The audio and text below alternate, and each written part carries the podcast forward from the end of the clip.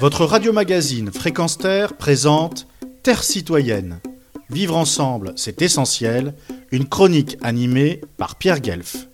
Né en 2007, le dieu smartphone colonise la planète entière puisqu'il y a davantage d'appareils que d'habitants. Les Français, quant à eux, selon un récent Libé, consultent une centaine de fois sur 24 heures leur mobile.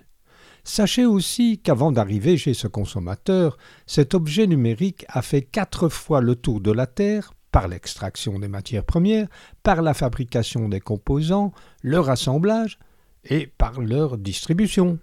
Au début, les premiers portables comptaient 29 composants, à présent 55. Pour un smartphone de 150 grammes, pas moins de 182 kg de matières premières ont été travaillées, dont 32 kg rien que pour la puce. Donc, plus c'est léger et plus c'est lourd comme dégâts écologiques.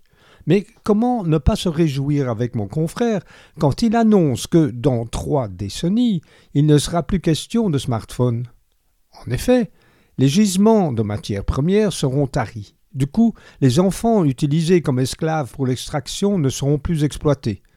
Quelques quarante mille dans les mines de cobalt, entre autres ce qui, à l'heure, ne semble guère émouvoir les milliards de consommateurs qui se ruent comme des affamés sur un bout de pain dès qu'Apple ou Samsung annoncent un nouveau modèle.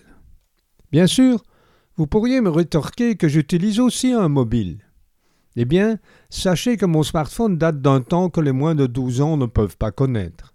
Mais, maigre consolation pour la nature, je le conçois. Cependant, au niveau de la consommation, je ne résiste pas à vous communiquer ce que des experts en désintoxication du smartphone proposent aux personnes victimes d'addiction. Le mettre sur silencieux, le mettre hors de portée de main, ne pas l'utiliser comme réveil, faire des sorties sans smartphone, puis en allant par étapes, une journée sans mobile, puis des vacances, supprimer les notifs et ne garder que les SMS, placer l'écran noir et blanc puis, avec beaucoup de courage, désinstaller Facebook.